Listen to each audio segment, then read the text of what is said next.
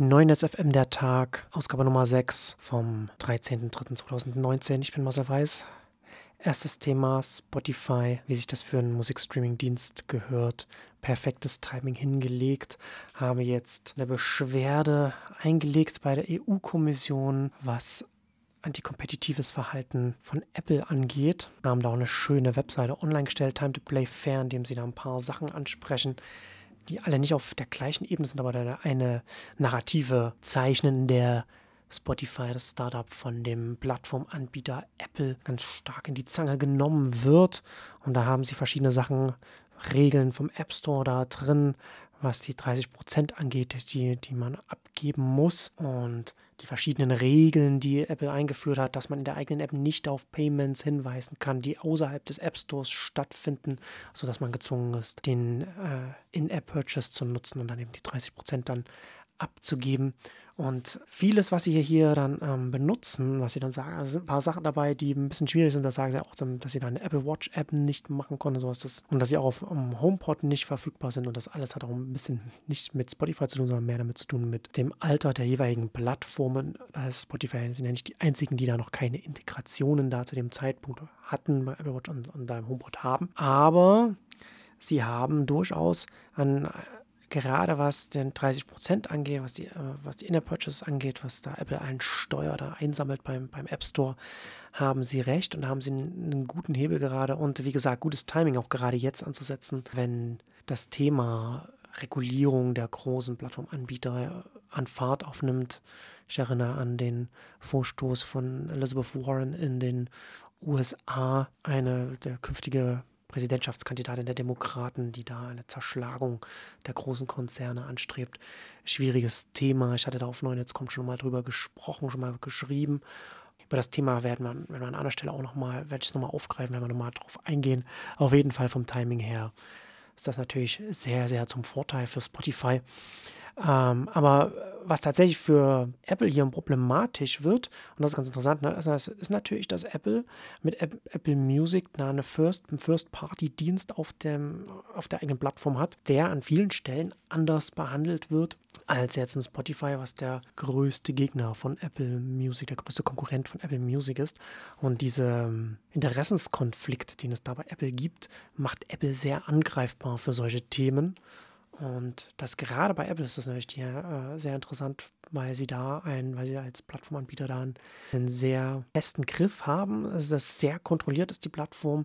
Und dann natürlich zusätzlich auch noch konkurrierende Dienste oben drauf zu setzen, macht sie da sehr angreifbar. Also da wird es durchaus interessant sein zu beobachten, was sich da was da geben wird. Da hat ja auch gerade die Europäische Kommission da mit Spotify als ein europäisches Unternehmen, das weltweit aktiv ist und auch einen gewissen Erfolg hat in seinem, in seinem Bereich, da jetzt auch einen, jemanden an den, den sie nutzen können, um da auch dagegen vorzugehen. Das wird auf jeden Fall interessant sein, wie sich das, äh, was daraus werden wird. Man sollte, wie gesagt, nicht alles äh, hundertprozentig äh, ernst nehmen, was da Spotify hier aufzählt. Auf jeden Fall scheinen sie da auch, was die App Rejections angeht, also da die Updates, die von dem App Review Team bei Apple abgelehnt wurden. Ja, das scheint schon so Richtung Gängelung zu gehen, aber da sind äh, Spotify. Aber natürlich ist es schon interessant, die Frage zu stellen, wird es zu einem Unternehmen dann vielleicht noch schwerer gemacht, wenn Apple einen direkten Konkurrenten hat? Nicht unbedingt abwegig, die Annahme. Interessanter in dem Fall natürlich dann, was könnte auf EU-Ebene dann mit dem App Store vielleicht passieren, mit den 30 Prozent, die die App-Anbieter abdrücken müssen und vielleicht auch mit der Frage, ob der App Store tatsächlich auf iOS das einzige, der einzige Weg bleiben wird, um Apps da drauf zu bekommen, ob das nicht vielleicht von der EU dann auch direkt regulatorisch angegriffen wird. Auf Axios ein interessanter Artikel darüber, welche Auswirkungen autonome Automobile auf den Immobiliensektor auch gerade in, in Metropolen haben wird, denn autonome selbstfahrende Autos werden höchstwahrscheinlich aller Voraussicht nach mehr in einem Service Kontext genutzt werden, also im On-Demand-Kontext genutzt werden. Und das wird wiederum bedeuten, dass hier sehr starkes um Flottenmanagement geht. Also deswegen auch interessant, ne? was auch mit, mit bereits bestehenden Flotten manage, managen, den, den, den, den, Unternehmen ähm, passieren wird. Also gerade Autovermieter können da durchaus nochmal ein neues Leben äh, da bekommen, einen neuen Markt bekommen, denn ein Waymo wird zwar die Dienste bereitstellen, wird die Technologie bereitstellen, aber nicht interessiert sein, da Millionen von Fahrzeugen weltweit als Flotte be zu betreiben. Und da wären Sixt und so weiter sind dann natürlich prädestiniert, um da ranzugehen. Aber in dem Axios-Artikel ganz interessant auch, dass das für den Immobiliensektor auch nochmal eine Auswirkung hat, weil natürlich dann für die Wartung dieser, dieser Fahrzeuge es auch entsprechende Flächen geben muss, bei denen das dann, bei denen das dann passieren wird.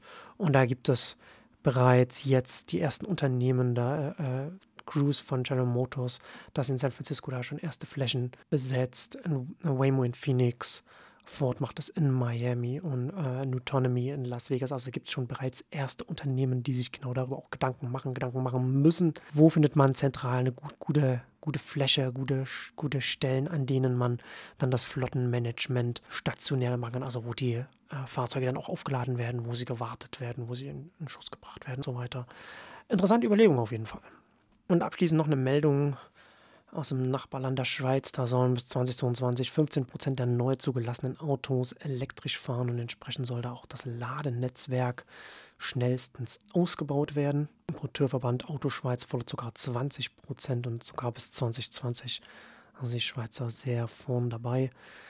Das Schweizer Bundesamt für Straßen hat da konkrete Vorstellungen, wie man da, wie man da vorankommen kann, was die Infrastruktur angeht. Da soll nämlich jetzt innerhalb der nächsten Jahre ein flächendeckendes, flächendeckendes und dichtes Netzwerk von leistungsfähigen Schnellladestationen aufgebaut werden, und zwar im gesamten Nationalstraßennetz in der Schweiz. Und da gab es auch eine Ausschreibung, um laut dem Amt das dichteste und leistungsfähigste Ladenetz im europäischen Raum zu bekommen. Dazu passend die Ankündigung von VW jetzt eben Jahresabschlusskonferenz Pressekonferenz gehabt. VW will 22 Millionen Elektroautos in den nächsten zehn Jahren bauen.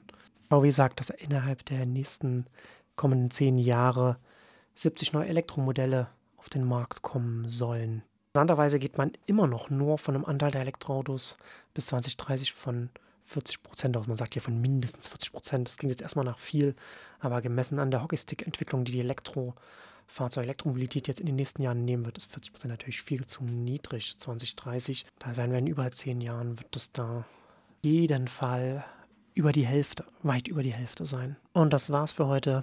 Bis zum nächsten Mal.